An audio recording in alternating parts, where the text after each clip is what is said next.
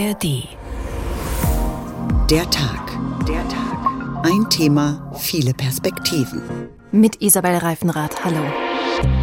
Wir sind viele, die wir gegen rechts aufstehen. Wir stehen zusammen. Ja, wir verstehen, was da vor sich geht, gerade gesellschaftlich. Sehr positives Zeichen für die demokratische Verfasstheit. Es braucht jetzt wirklich einen Weckruf auch für die aktive Politik. Dass die sogenannte schweigende Mehrheit jetzt aufsteht und sagt, wir wollen keinen Rassismus, wir wollen diesen Rechtsextremismus nicht. Jetzt wird es Zeit. Das macht vielen Menschen Mut. Auch der öffentliche Raum ist unsere Demokratie. Überall in Deutschland gehen die Menschen gerade auf die Straße. Am Wochenende waren viele Demonstrationen, aber auch in den kommenden Tagen sind einige geplant. Demonstriert wird gegen die AfD und gegen Rechtsextremismus. Ist das gerade der Moment, in dem die Zivilgesellschaft wach wird und realisiert, wie gefährlich die AfD ist? Oder ist das hier ein Aufzucken, das bald wieder vorbei ist? Angesichts von drei ostdeutschen Landtagswahlen und unglaublich guten Umfragewerten für die AfD könnten die Proteste jetzt eine Wende bringen? Wie viel Kraft haben sie? Darauf schauen wir heute beim Tag. Ein Thema, viele Perspektiven. Unter der Schlagzeile Demos für Demokratie ist die Mitte aufgewacht? Raus aus der Defensive, auf die Straße gehen, mit anderen seine Ängste und seine Wut teilen, so haben sich viele Demonstrationsteilnehmer gestern in Darmstadt gefühlt. Gesicht zeigen, Courage zeigen und einfach eine rote Karte für braune Soße. Dass wir zeigen, wir sind viele, die wir gegen rechts aufstehen, die wir Rassismus nicht unterstützen, sondern die Vielfalt lieben. Ich denke, es ist wichtig, ein Zeichen zu setzen ähm, gegen den Rechtsdruck in unserem Land, der nicht nur seit ein paar Wochen besteht, sondern einfach seit Jahren schleichend ähm, in der Bevölkerung angekommen ist. Jetzt geht es uns etwas an. Und einfach zu zeigen, dass die größte Bevölkerung einfach demokratisch denkt. Der Soziologe Klaus Hurlmann sagt, plötzlich seien da Gruppen der Bevölkerung auf der Straße, die wegen Corona und der vielen anderen Herausforderungen sehr lange mit sich selbst beschäftigt waren. Und fast hätten sie übersehen, was auf dem Spiel steht. Jetzt scheinen aber viele wirklich Angst um die Demokratie zu bekommen. Jetzt wird es Zeit, hier zu sein und hier zu stehen. Aus ganz persönlichem Grund, ich bin für meine 95-jährige Großmutter hier, die nicht mehr selber laufen kann, die den Zweiten Weltkrieg noch miterlebt hat und für die das nie wieder eben eine ganz große eigene Bedeutung hat. Mir ist wichtig, dass wir ein freies, ein offenes Land bleiben, in dem alle Menschen in ihren Platz haben. Egal welche Rasse, egal welche Orientierung. Ich kann mich gut daran erinnern, dass ich als Schüler mit meinen Großeltern diskutiert habe, warum habt ihr nichts gemacht? Damals. Und ich möchte nicht, dass meine Enkel mich das irgendwann mal fragen müssen. Dass wir zeigen, wir sind viele, die wir gegen rechts aufstehen, die wir Rassismus nicht unterstützen, sondern die Vielfalt lieben. Und alle zusammen. Alle zusammen. Überall wurde demonstriert in Frankfurt, Darmstadt, Köln, Berlin, Kassel, Gießen, Offenbach.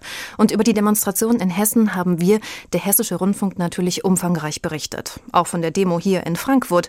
Und hier ist meine Kollegin Hadija Haruna Oelker auf einer Bühne aufgetreten.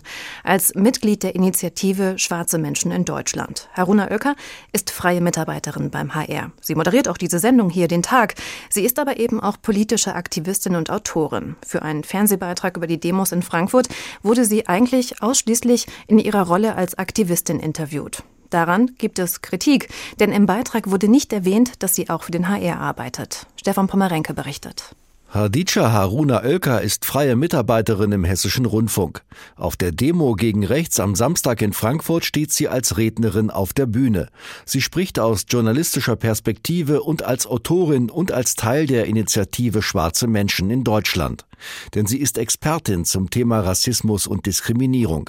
Anschließend gibt sie dem HR ein Fernsehinterview, aus dem ein Auszug gesendet wird. Die ganzen marginalisierten Gruppen, die so unter Woke, Identitätspolitik und so äh, unter Kulturkampf abgehandelt werden, das sind die Menschen, die damals nicht mehr leben sollten, die ausgelöscht werden sollten. Und sie sind immer noch dabei, ihre Stimmen zu erheben. Und solange dieses Verständnis von Menschenrechten noch nicht angekommen ist, ist diese Erinnerungskultur, und das sehen wir an der großen Antisemitismusdebatte jetzt auch, an den stetigen Rassismusgeschichten, nicht vorbei.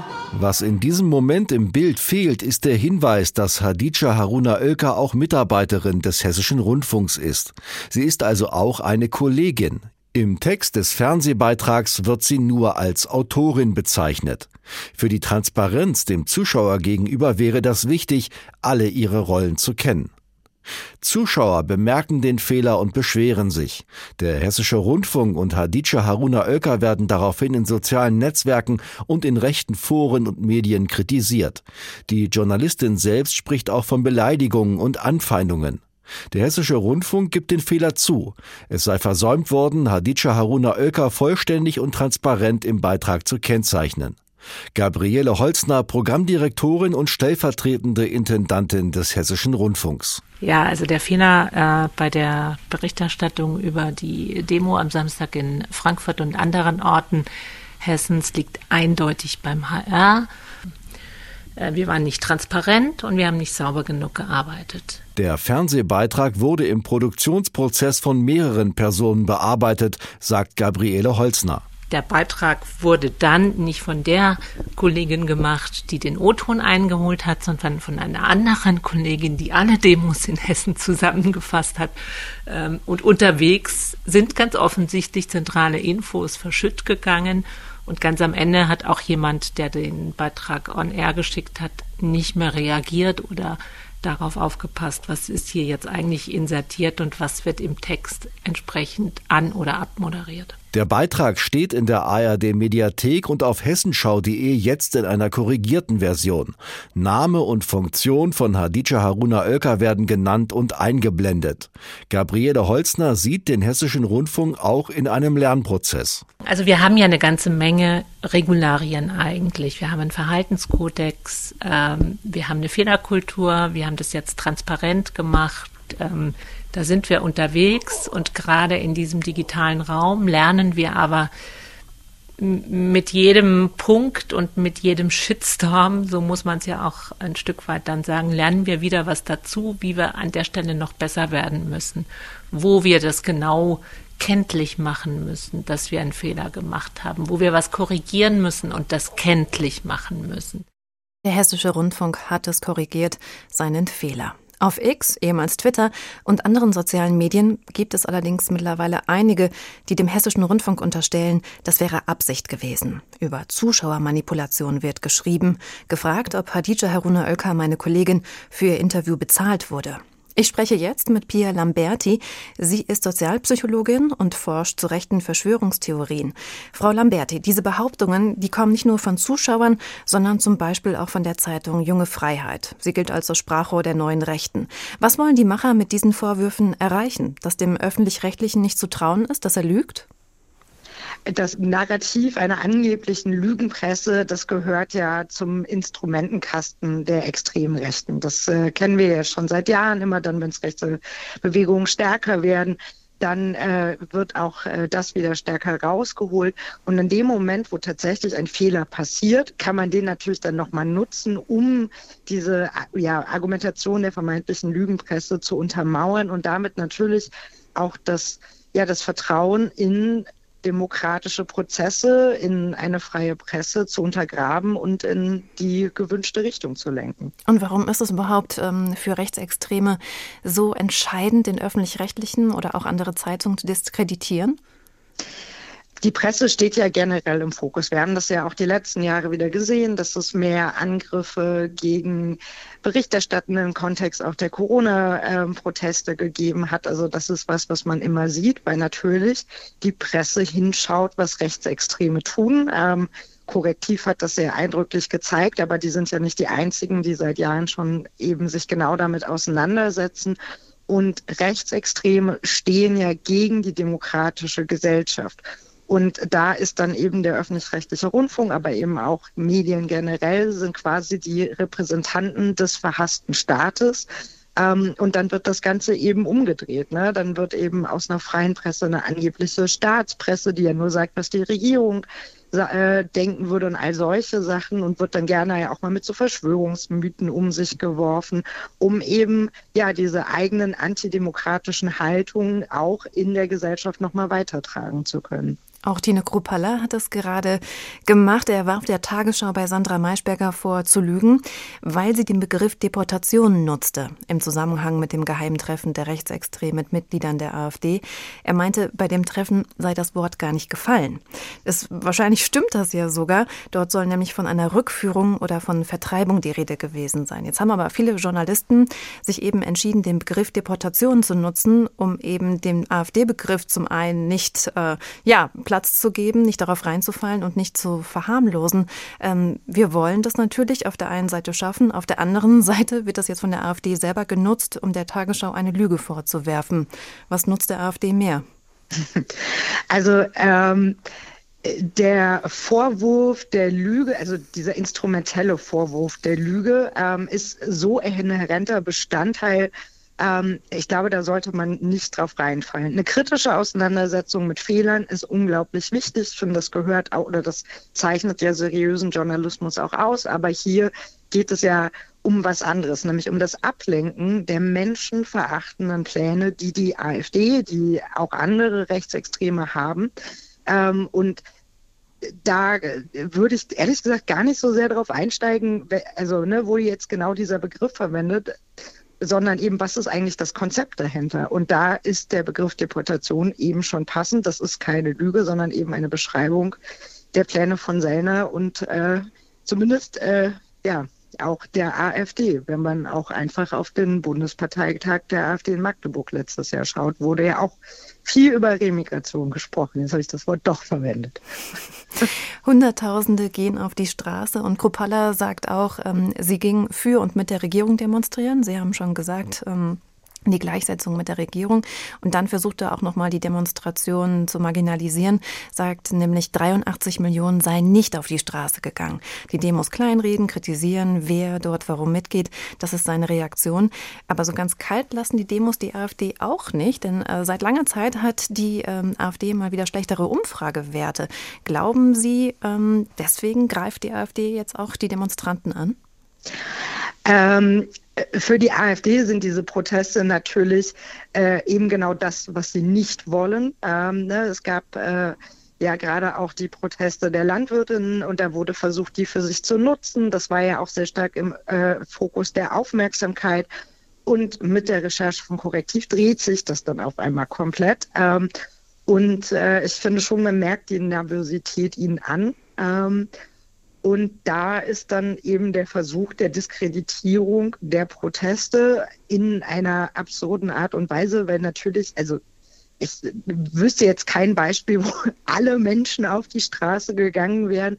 Ähm, das sind ja große Proteste, die wir jetzt gerade sehen. Das ist auch was, was schon lange nicht mehr da war. Also ähm, ja, da wird eben versucht, was nur geht, sei es, dass eben behauptet wird, die Bilder seien gefälscht. Äh, ne, die Nummer, äh, die Zahlen stimmen nicht, all solche Dinge oder die sind vielleicht gar nicht so groß, weil es für die AfD natürlich jetzt gerade darum geht, ähm, möglichst viele Stimmen auf ihre Seite zu ziehen, um auch dann politisch noch mal mehr Macht zu bekommen. Und äh, die Gesellschaft zeigt gerade, so einfach macht man es ihnen nicht. Im linearen Fernsehen und Radio, da arbeiten ja immer noch ähm, Journalisten, da geht kein Weg dran vorbei. In den sozialen Medien, auf TikTok oder Insta, da sind auch längst äh, viele Extreme, äh, viele extreme Rechte selber aktiv, haben oft viel mehr Follower als zum Beispiel die öffentlich-rechtlichen oder Zeitungen. Äh, wie mächtig sind da rechtsextreme Narrative? Mm, also es macht schon Sinn, sich ähm, die Plattform nochmal dezidiert anzuschauen. Also ähm, Telegram beispielsweise würde ich auch als soziales Medium mittlerweile verstehen. Ähm, da hat man ja nochmal ja sehr radikale Gruppen, die so ein bisschen abgetrennter sind. Äh, auf TikTok, Twitter, Facebook reicht das ja nochmal viel stärker in die Gesellschaft rein.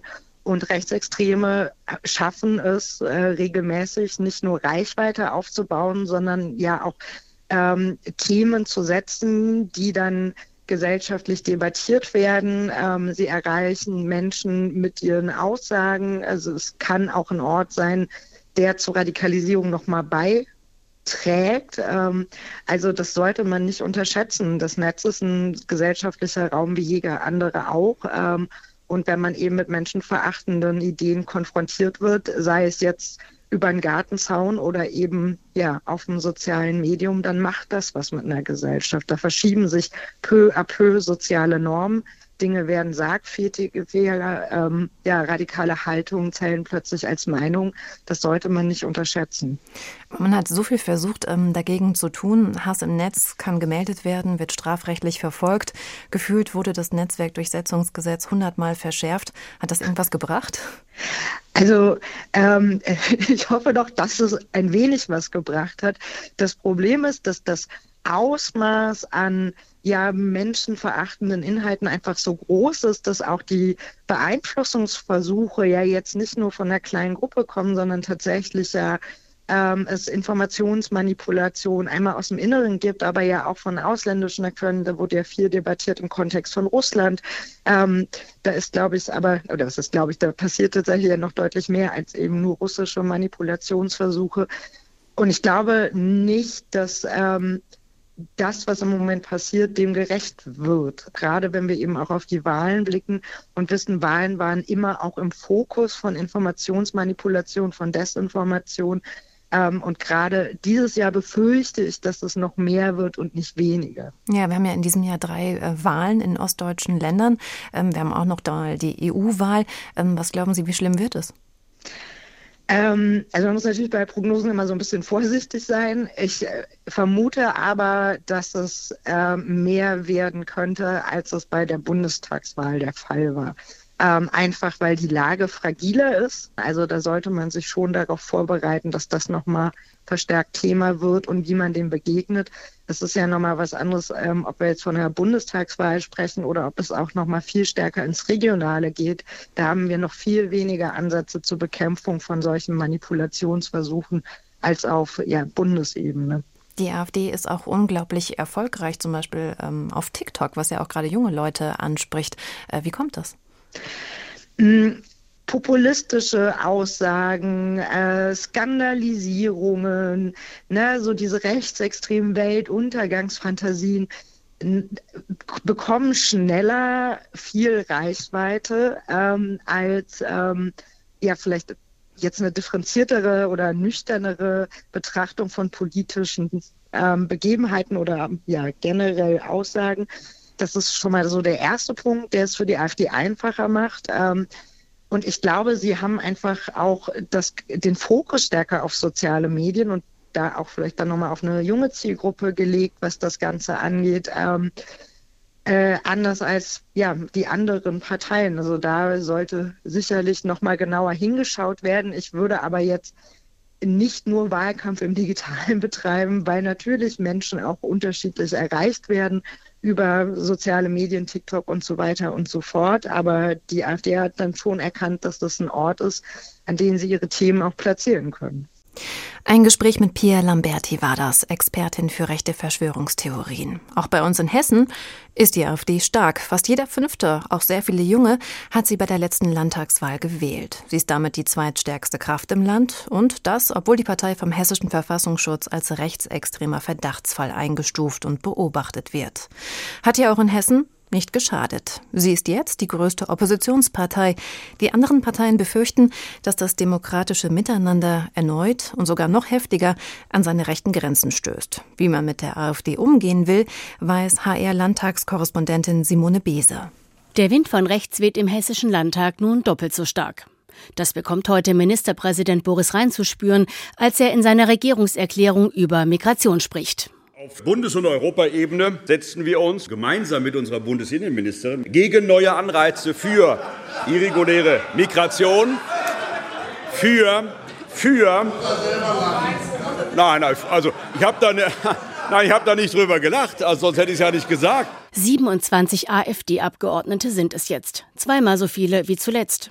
Die zeigen ihren Unmut deutlich. Manche, wie Klaus Gagel, so deutlich, dass Landtagspräsidentin Astrid Wallmann zu Sanktionen greift. Ich habe schon die Bestätigung, dass ein Zuruf getätigt worden ist von Ihnen, Herr Gagel. Der lautete, hören Sie auf zu lügen in Richtung des Ministerpräsidenten und ich rüge Sie hierfür.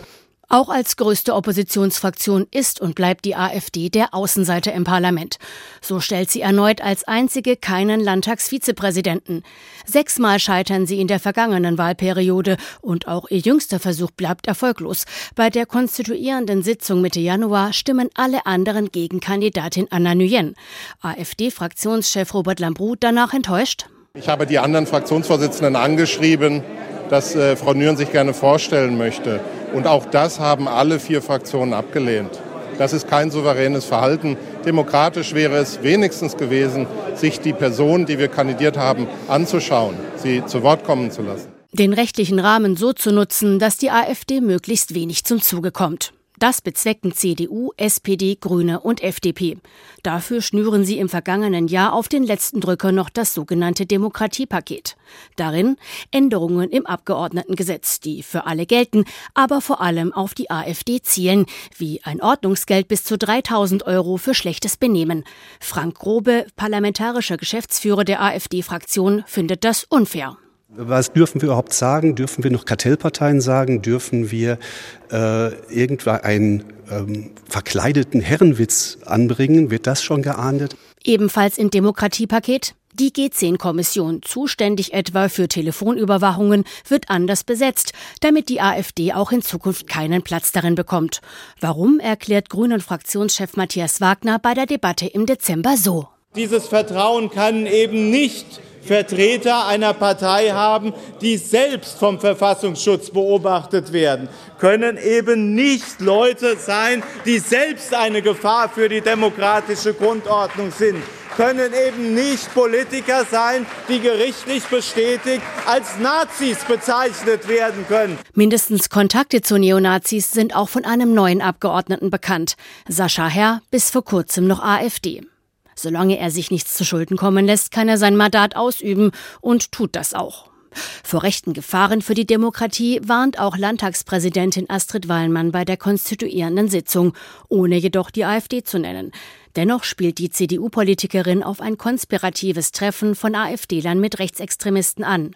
Deren Plan, Millionen von Menschen mit Migrationshintergrund aus dem Land zwingen. Ich hätte es beispielsweise bis vor wenigen Tagen nicht für möglich gehalten, dass wir in unserem Land allen Ernstes wieder über den Begriff Deportationen diskutieren müssen, weil ein bestimmter Kreis an Personen meint, selbst festlegen zu können, wer Deutscher ist und wer nicht. Ein Problem, das Wallmann nicht nur im Landtag ansiedelt. Genauso wie die Ursache. Viele Leute, unabhängig von Alter oder Beruf, wüssten zu wenig über Politik und Geschichte.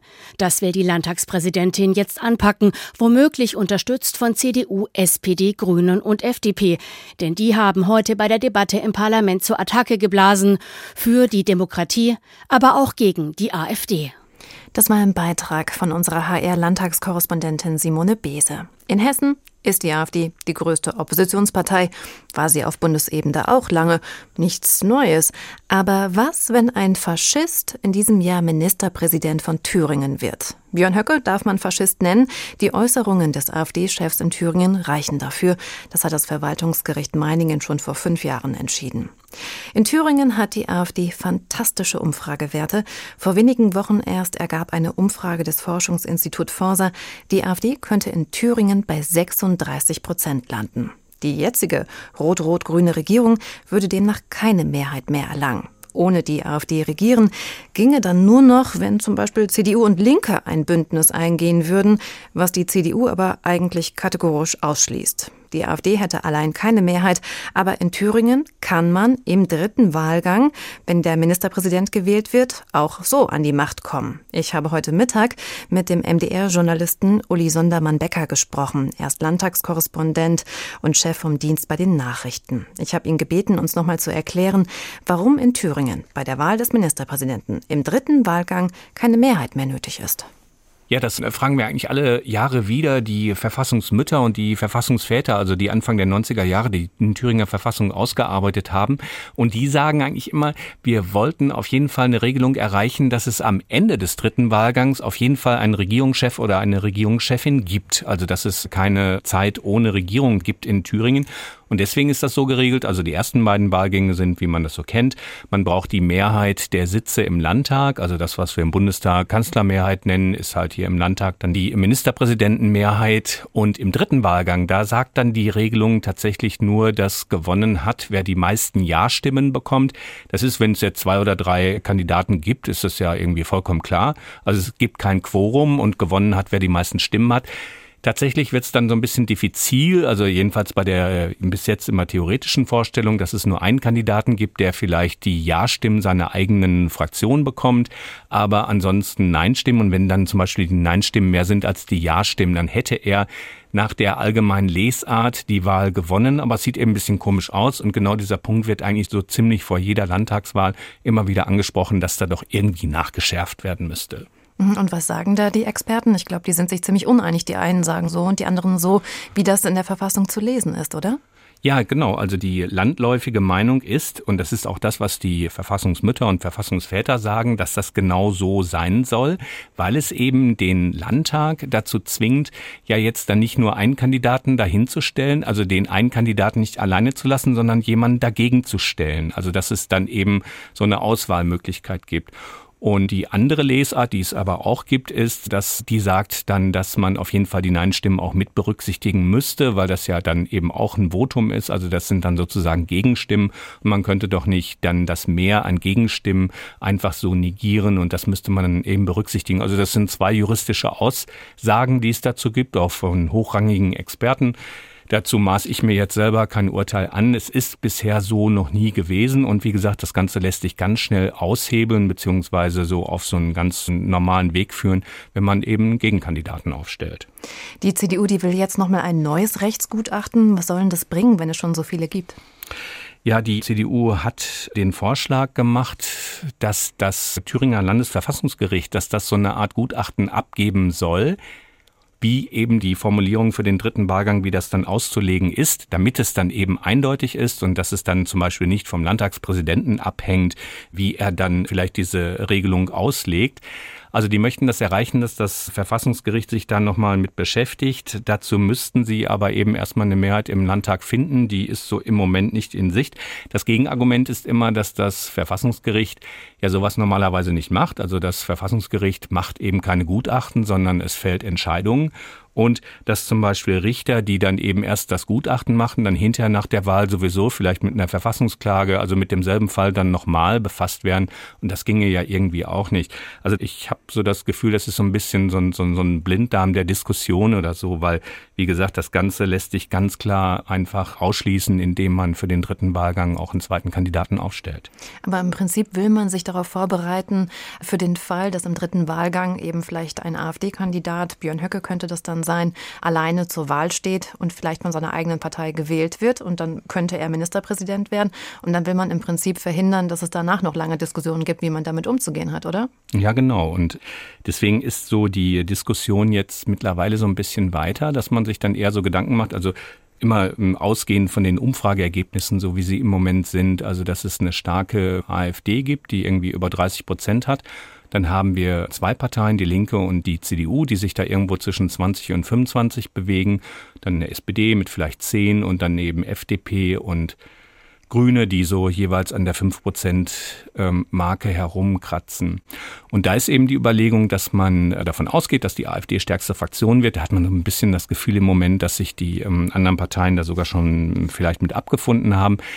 Und dann geht es eben darum, wie stellt man sich dann auf? Also immer ähm, gesetzt den Fall, dass die AfD keine absolute Mehrheit hat, also dass es überhaupt eine Möglichkeit gibt, für alle anderen Parteien zusammen eben äh, die AfD zu übertrumpfen, also mehr Stimmen zu bekommen.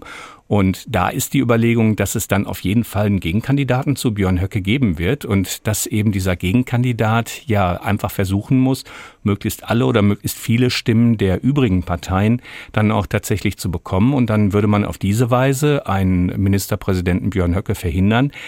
Das ist alles nicht so ganz einfach, weil das eben bedeutet, dass sich diese Parteien halt vorher in irgendeiner Form so abstimmen müssen, dass eben so eine gemeinsame Wahl auch möglich ist. Ne? Jetzt sind Sie ja hm? Landtagskorrespondent und manchmal spricht man ja auch mit Abgeordneten dann ohne Mikrofon. Hm? Wie ist denn so Ihr Eindruck? Äh, nimmt man denn diese Wahlumfragen ernst und sind denn auch, ist die Mehrheit bereit dazu?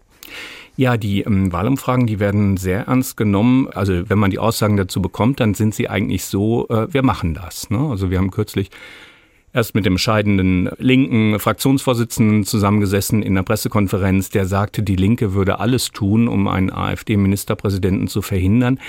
Ähnliches haben wir gestern bei den Grünen gehört. Bei der SPD äh, klingt es auch so. Die CDU selber hat sich jetzt so ein bisschen darauf versteift zu sagen, äh, wir werden sowieso irgendwie ganz stark. Also die lassen da so nichts mehr gucken. Deswegen scheint es ein bisschen so zu sein, dass sich Mario Vogt, das ist ja der CDU-Spitzenmann, dass er sich selber ausrechnet, dass er dann dieser Alternativkandidat zu Björn Höcke sein wird, der dann eben mehr oder weniger zwangsläufig von den anderen unterstützt wird. Das heißt also, dass die nicht-AfD-Parteien irgendwie unter sich ausmachen werden, wer der Gegenkandidat ist. Und der Gegenkandidat hat dann, wenn wir die Umfragen von jetzt nehmen als Wahlergebnis, dann tatsächlich gute Chancen in die Staatskanzlei zu kommen. Was dann hinterher passiert mit äh, Koalitionsbildung und so weiter und so fort, das äh, muss man dann sehen, weil da gibt's ja eben noch so ein paar Tücken. Da gibt's ja diese Animositäten zwischen Linken und CDU und so weiter. Wenn es Ihnen nicht gelingt, ähm, dann gibt es jetzt noch ein gutes halbes Jahr Zeit und dann könnte es doch am Ende auf eine AfD-Minderheitsregierung hinauslaufen. Was würde das denn für Thüringen bedeuten? Was wäre überhaupt so schlimm an einem Ministerpräsidenten Björn Höcke? Also wenn wir davon ausgehen, äh, wenn wir jetzt mal die, die eine Möglichkeit nehmen, dass die ähm, AfD die absolute Mehrheit holt, also dass sie stärker ist als alle anderen Parteien zusammen, dann könnte die AfD durchmarschieren. Also dann muss sie sich ja auch keine Mehrheiten mehr im Landtag suchen, also dann braucht sie auch keine Koalition.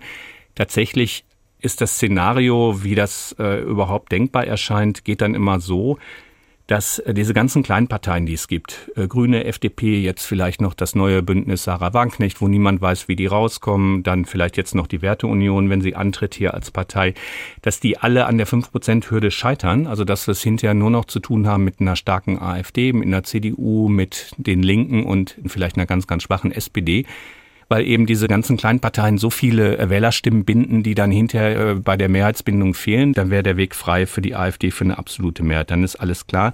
Wenn äh, Björn Höcke dann tatsächlich gewählt wird als Chef einer ähm, AfD-Minderheitsregierung, also wo er praktisch nur seine eigene Fraktion hat und die anderen alle zusammen könnten ihn im Landtag überstimmen, dann hätte er es tatsächlich ziemlich schwer. Dann ist ein Ministerpräsident ohne Mehrheit, kann keine Gesetze verabschieden. Er kann natürlich regieren, er kann sich da irgendwie mit der vorläufigen Haushaltsführung und so weiter so, ähm, ja, vielleicht auch ein bisschen durchmogeln.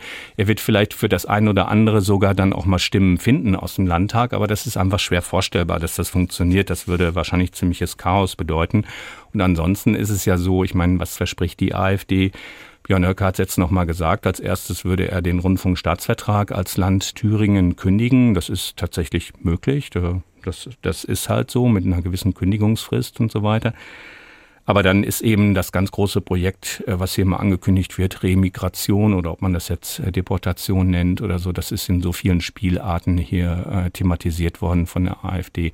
Also da müsste man sich dann als Land äh, wahrscheinlich so als Ärgstes erstmal drauf einstellen. Der MDR-Journalist Uli Sundermann-Becker hat uns ins thüringische Verfassungsrecht eingeführt. Am Ende dieses Jahres könnten wir den ersten AfD-Ministerpräsidenten haben, Björn Höcke. Der Björn Höcke, der Hitler relativiert, der von einem Denkmal der Schande gesprochen hat, der ein groß angelegtes Remigrationsprojekt fordert, kulturfremde Menschen sieht. Und die Frage ist dann, wie weit sind wir davon entfernt, dass die AfD auch auf Bundesebene mehr Erfolg hat, vielleicht sogar regiert? Wie reagiert das politische Berlin auf die jetzigen Recherchen von Korrektiv über das geheime Treffen in Potsdam zu den Deportationsplänen der Rechtsextremen und der AfD-Politiker? Pauline Pieper aus Berlin. Soll die AfD verboten werden oder nicht? Darüber wird erneut debattiert, seit ein geheimes Treffen von Rechtsextremen mit AfD-Politikern bekannt geworden ist. Dabei soll es auch um die Vertreibung von Menschen mit Migrationsgeschichte gegangen sein. Schon jetzt gilt die AfD als in Teilen rechtsextrem. Trotzdem ist für Bundesinnenministerin Nancy Faeser ein Verbot nur das letzte Mittel. Ich schließe das nicht aus. Das muss auch immer geprüft werden. Das ist ein Bestandteil unserer Verfassung, die das ausdrücklich vorsieht. Ähm, aber die Hürden sind sehr, sehr hoch. Sicherheitsbehörden und Verfassungsschutz müssten etwa beweisen, dass die AfD flächendeckend eine verfassungsfeindliche Partei ist. Ein Verbotsverfahren gilt als sehr aufwendig und dauert lange. Aber CDU-Chef Friedrich Merz ist nicht nur deswegen skeptisch. Ich halte von Parteiverboten persönlich sehr wenig. Ich glaube, wir müssen die ähm, äh, Parteien politisch bekämpfen. Sonst läuft man Gefahr, argumentiert Merz, die AfD in ihrem Opfermythos zu bestärken. Auch Bundesfinanzminister Christian Lindner spricht sich gegen ein Verbot der AfD aus. Demnach wäre es für die Partei nur ein Triumph. Wenn die demokratischen Parteien keinen anderen Weg wüssten, als zu versuchen, sie über das Bundesverfassungsgericht als Konkurrenz auszuschalten. Stattdessen müsste die AfD dann wohl mit Argumenten bekämpft werden. Diese Woche kommt dann ein weiteres Mittel ins Spiel. Das Bundesverfassungsgericht schließt die Partei Die Heimat, früher NPD, für sechs Jahre von der staatlichen Finanzierung aus, und zwar wegen Verfassungsfeindlichkeit. Parteiübergreifend wird das Urteil begrüßt, auch von Bundeskanzler Olaf Scholz. Das ist eine Bestätigung für den Kurs, dass man den Feinden der Freiheit nicht viel Raum bieten darf. Und die AfD? Ob man ihr auf diese Weise den Geldhahn abdrehen könnte, ist umstritten. Die Hürden dafür sind hoch, sagt Bundesinnenministerin Faeser. Man habe nun aber immerhin ein weiteres Instrument, um die Demokratie gegen Verfassungsfeinde zu schützen. CSU-Chef Markus Söder äußert sich weniger zurückhaltend. Dieses Urteil ermöglicht unterhalb der Schwelle eines Verbotsverfahrens, was sehr kompliziert und schwierig ist, Möglichkeiten der Einschränkung. Dies kann auch eine Blaupause für die AfD sein. Neben dem Entzug der Parteienfinanzierung und dem Parteiverbot ist auch noch ein drittes Mittel in der Diskussion, der Entzug von Grundrechten. Beispielsweise bei Björn Höcke, dem Landesvorsitzenden der AfD in Thüringen. Das fordern bereits über 1,5 Millionen Menschen in einer Petition. Die Bundesregierung äußert sich dazu bisher eher skeptisch. Dass die AfD so stark ist, das liegt auch daran, dass die Ampelregierung ziemlich unbeliebt ist. Bundeskanzler Olaf Scholz hat heute Fehler eingeräumt in einem Zeitinterview. Wenn die Regierungsparteien auch die anderen Parteien die AfD nicht einschränken können, sie nicht entzaubern können, ihre Argumente, ihre Wünsche, ihre Versprechungen eben nicht anders irgendwie entkräftigen kann, muss es dann die Judikative tun? Wie wehrhaft ist unsere Verfassung gegen verfassungsfeindliche Politik? Thorsten Schweinhardt hat sich für uns über unser Grundgesetz schlau gemacht. Fast neun Monate rangen sie um jedes einzelne Wort. Die vier Frauen und 61 Männer, die von September 1948 bis Mai 1949 das Grundgesetz entwarfen, folgten vor allem einer Leitlinie, nie wieder Diktatur. Die neu zu schaffende Grundordnung sollte eine demokratische und freiheitliche sein. Nur wie viel Freiheit verträgt eine Demokratie?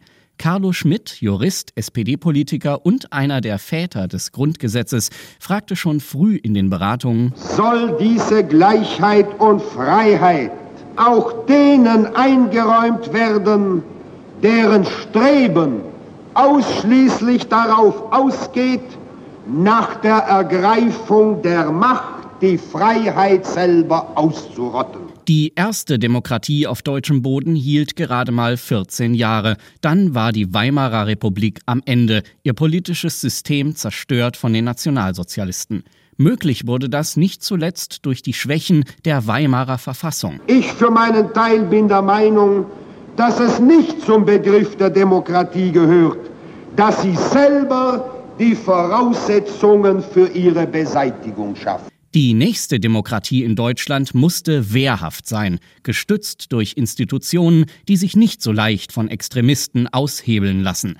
Ein mächtiges, direkt vom Volk gewähltes Parlament, eine klar definierte Gewaltenteilung und ein Bundesverfassungsgericht, das Verstöße gegen das Grundgesetz verurteilen konnte.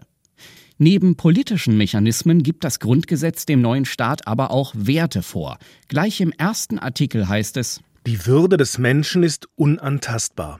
Sie zu achten und zu schützen ist Verpflichtung aller staatlichen Gewalt. Der Schutz der Menschenwürde ist die Reaktion der Gesetzesväter und Mütter auf Naziterror und Auschwitz. Für Carlo Schmidt bedeutete Schutz der Menschenwürde zugleich aber auch die Verteidigung der Demokratie gegen ihre Feinde. Demokratie ist nur dort mehr als eine bloße Zweckmäßigkeitsentscheidung, wo man den Mut daran hat, an sie zu glauben als etwas für die Würde des Menschen Notwendiges.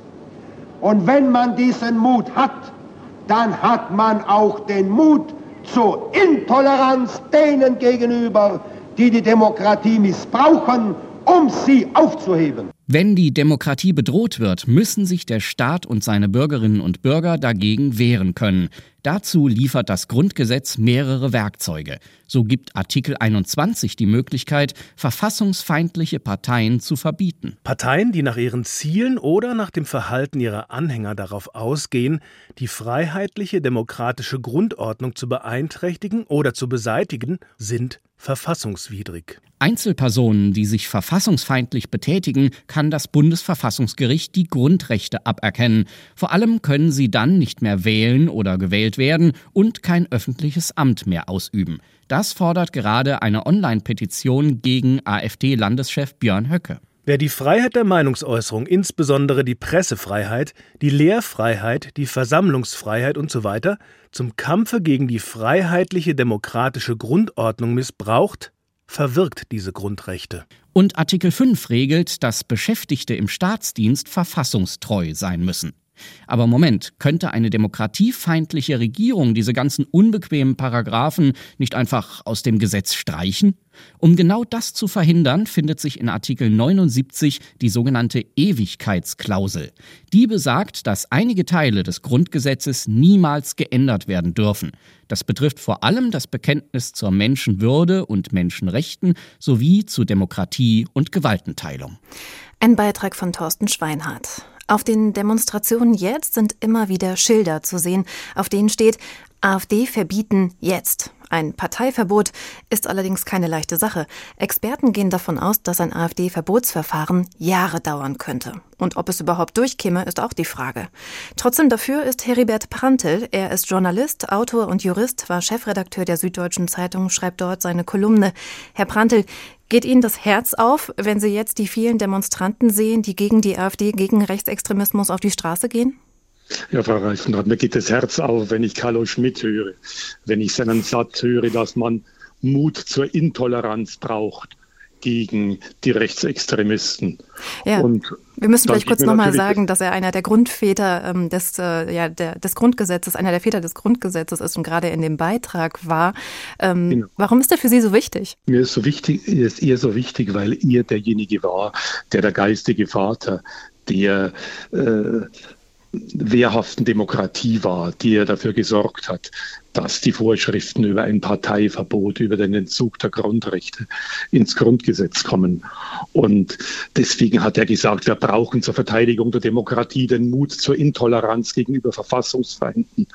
Und äh, die Demonstranten vom letzten Wochenende, die vielen Demonstranten, die mich stolz gemacht haben auf diese Demokratie, die fordern das auch. Wir brauchen den Mut zur Intoleranz, weil das Grundgesetz eine klare Botschaft hat und die Botschaft heißt nie wieder. Das ist der Inhalt und der Gehalt der bundesdeutschen Demokratie. Deswegen steht, wie der Beitrag vorher sagte, die Menschenwürde an der Spitze der Verfassung. Deswegen liegen in der Verfassung, im Grundgesetz die Waffen zur Verteidigung von Demokratie und Rechtsstaat bereit. Und deswegen müssen diese Waffen genutzt werden, wenn es Not tut. Und es tut Not. Und die Demonstranten am Wochenende waren dieser Meinung. Und wenn es um den Mut geht, die Demokratie zu verteidigen, dann fordere ich diesen Mut von vom Bundeskanzler, von der Bundesregierung, von den demokratischen Parteien. Ja, bleiben wir noch mal kurz bei den, bei den Demonstranten. Ähm, glauben Sie denn, dass wir jetzt an dem Punkt sind, wo viele, wo genügend Leute wach werden und einsehen, wie gefährlich die AfD ist? ist sind diese Demonstra Demonstrationen der Wendepunkt? Ich hoffe es sehr. Und äh, wir haben lang gesagt, wir brauchen eine Mobilmachung der Demokratie gegen die Extremisten. Vielleicht und hoffentlich war am Wochenende diese Mobilmachung. Und ich erhoffe mir, dass es eine, äh, diese Mobilmachung auch bei den demokratischen Parteien gibt, dass äh, das Wochenende mit diesen Demonstrationen der Anstoß war dafür. Ich bin wirklich der Meinung, was bislang die Bundesregierung, der Bundeskanzler und die demokratischen Parteien zeigen, ist nicht Mut, es ist Kleinmut. Und man beruft sich dann immer darauf, dass es äh, so unendlich schwierig sei, eine Partei zu verbieten, dass es so unendlich schwierig sei, jemanden wie Björn Höcke die Grundrechte zu entziehen und die Wählbarkeit abzuerkennen. Es ist kleinmütig und es entspricht auch nicht den Tatsachen. Das NPD-Verbot hat nicht gezeigt oder der, die, das Verfahren gegen die NPD, dass es unendlich schwierig ist, sondern es stehen ganz viele, äh, ganz viele Ausführungen im Urteil von 2007, wann eine Partei zu verbieten ist. Und was hier über 2007 im Urteil zur NPD über die NPD gesagt wurde, trifft großenteils auf die AfD zu. Und man muss daran erinnern, dass die NPD nicht verboten worden nicht, dass der Verbotsantrag nicht abgelehnt worden ist, weil die Partei nicht verfassungswidrig gewesen wäre, sondern weil die Richter gesagt haben, diese Partei ist viel zu klein. Das kann man bei der AfD nicht mehr sagen. Ja, jetzt Partei gibt es Experten, die sagen, vielleicht ist die AfD schon zu groß. Aber was mich besonders interessiert ist, warum Sie so vehement für das AfD-Verbot sind. Wenn Sie sagen, das ist jetzt ein Wendepunkt und viele gehen auf die Straße und vielleicht gibt es dann auch andere Wahlergebnisse, wäre es nicht besser, die AfD auf diesem demokratischen Weg zu schlagen? Frau Reifenrath, der, ein, der, eine Weg ist so demokratisch wie der andere. Man muss das eine tun und das andere nicht lassen. Die politische Auseinandersetzung muss gesucht werden. Der, die Demonstrationen vom Wochenende waren vielleicht und hoffentlich der Anfang. Und die Mittel und Möglichkeiten des Grundgesetzes müssen auch ergriffen werden. Wenn man es nicht jetzt macht, diese AfD hat mittlerweile äh, Werte und Zustimmungsraten, die so hoch sind wie die der NSDAP im Jahr 1932. Man kann doch nicht sagen, eine Partei ist zu groß, um sie zu verbieten. Ich denke, man muss das Verbot unternehmen. Man muss das Urteil äh, zur NPD aus dem Jahr 2007 gründlich lesen und dann sieht man, es ist nicht so unendlich schwer, wie der Bundeskanzler, die Bundesregierung und die demokratischen Parteien behaupten. Man muss es im Interesse der Demokratie unternehmen. Wenn man es jetzt nicht macht, wenn man es jetzt nicht macht, Frau Reifenrath, dann kann man die Vorschriften zur wehrhaften Demokratie aus dem Grundgesetz streichen. Aber ist jetzt nicht der schlechteste Zeitpunkt überhaupt, weil wir sind jetzt ein halbes Jahr vor den Landtagswahlen in drei ostdeutschen Ländern. Das Parteiverbot käme niemals bis dahin auf den Weg. Also vielleicht auf den Weg, aber bis es durchgesetzt würde, würde es viel, viel länger dauern. Also ist es jetzt gerade nicht der Punkt. Wie lange wollen Sie denn, wie lange wollen Sie denn warten? Bis die, äh, bis die äh, Rechtsextremisten an den Stellen sitzen, an denen sie äh, bestimmen können, wie die Lehrpläne an den Schulen ausschauen, bis das braune Personal an den Schaltstellen der Gerichte und der Verwaltung sitzt, bis sie den Verfassungsschutz nach ihrem Gusto umgebaut haben. Natürlich geht es jetzt nicht so schnell und kann man das Parteiverbot nicht auf drei Monate umsetzen oder auf ein halbes Jahr. Aber man muss das Signal setzen. Man muss sagen, diese Partei gehört verboten und äh, diese Botschaft ähm, machen wir äh, mit den Mitteln des Grundgesetzes so laut es nur geht. Aber ich zweifle daran, dass so ein Verbotsverfahren wirklich dieses Signal geben würde, weil wir haben ja jetzt schon den Fall, dass die AfD auf Bundesebene als rechtsextremer Verdachtsfall geführt wird, in drei Ländern als gesichert rechtsextrem und das auch noch in ostdeutschen Ländern. Und trotzdem haben sich die Umfragen da nicht verschlechtert. Wenn wir nur auf die Umfrage schauen, dann machen wir gar nichts mehr. Entweder es, wir nutzen diese Waffen, die die Demokratie und das Grundgesetz zur Verfügung stellt, oder wir nutzen sie nicht. Wenn wir sie nicht nutzen, legen wir die Hände in den Schoß und warten darauf, was passiert. Ich ich äh, bezeichne das, was äh, Sie äh, sagen und was auch die demokratischen Parteien sagen, als kleinmütig. Und Sie haben wirklich vorher so schön den äh, Carlo Schmidt, den Vater des Grundgesetzes, eingespielt. Er hat die richtigen Sätze gesagt zu dem, was wir heute machen sollen und was wir machen müssen, wenn wir das Grundgesetz wirklich ernst nehmen. Aber haben Sie wirklich gar keine Angst davor, dass so ein Parteiverbotsverfahren der AfD nutzen könnte?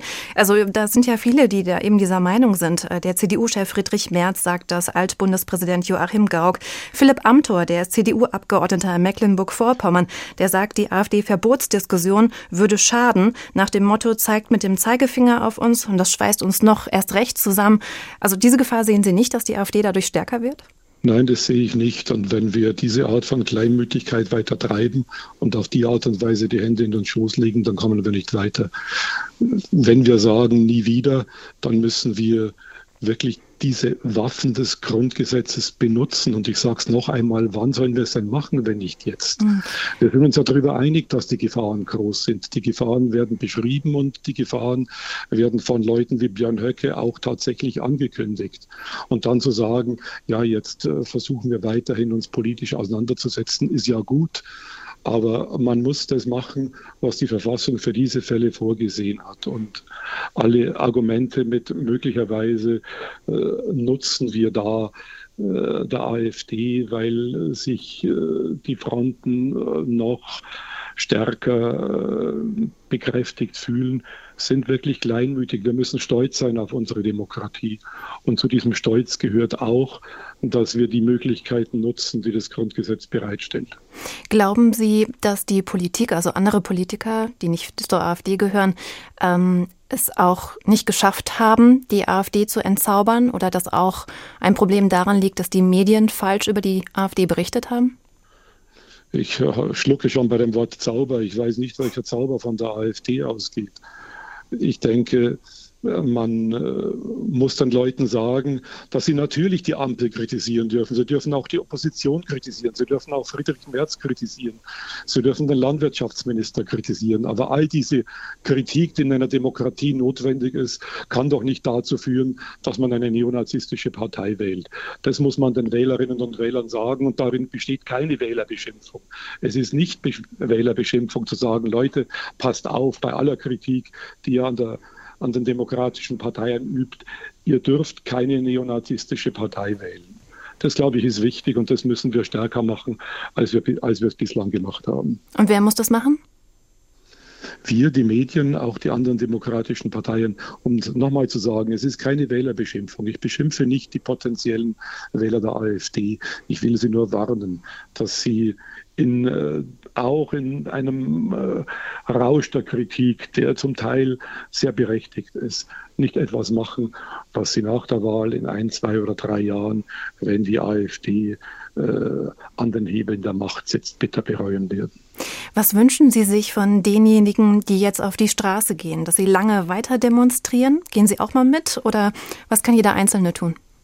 Jeder Einzelne kann, er kann auf die Straße gehen, er kann demonstrieren, er kann Leserbriefe schreiben, er kann die Abgeordneten ansprechen, er kann äh, das Parteiverbot fordern. Es kann, er selber kann ja, Sie nicht, ich auch nicht, wir können nicht nach Karlsruhe gehen, den Verbotsantrag stellen gegen die AfD die, den Grundrechtsentzug für Björn Höcke zu fordern. Das können nicht Sie, das können nicht ich, das können nicht die Zuhörerinnen und Zuhörer, sondern das kann nur die Bundesregierung, äh, der Bundesrat äh, oder der Bundestag. Beim äh, Grundrechteentzug für Höcke kann es jede Landesregierung tun.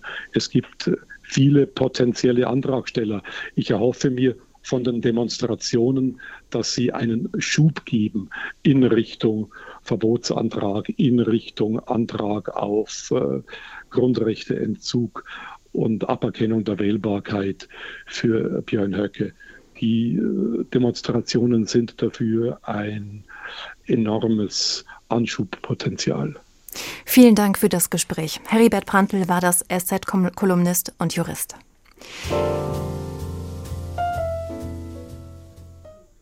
Tausende demonstrieren gegen die AfD für die Demokratie. Ist die Mitte aufgewacht? Haben wir gefragt. Ja, ist sie. Das ist die Antwort. Aber ob diese Mitte groß genug ist, um die AfD zu stoppen? Zumindest schmerzt es sie. Aber eingebrochen sind die hohen Umfragewerte nicht. Sie nehmen seit langem immer weiter zu, straucheln jetzt vielleicht ein bisschen. Der Bundeskanzler Olaf Scholz sagte derzeit, er glaube nicht an einen AfD-Absturz. Der Geist sei aus der Flasche. Das war unsere Sendung Der Tag, ein Thema, viele Perspektiven.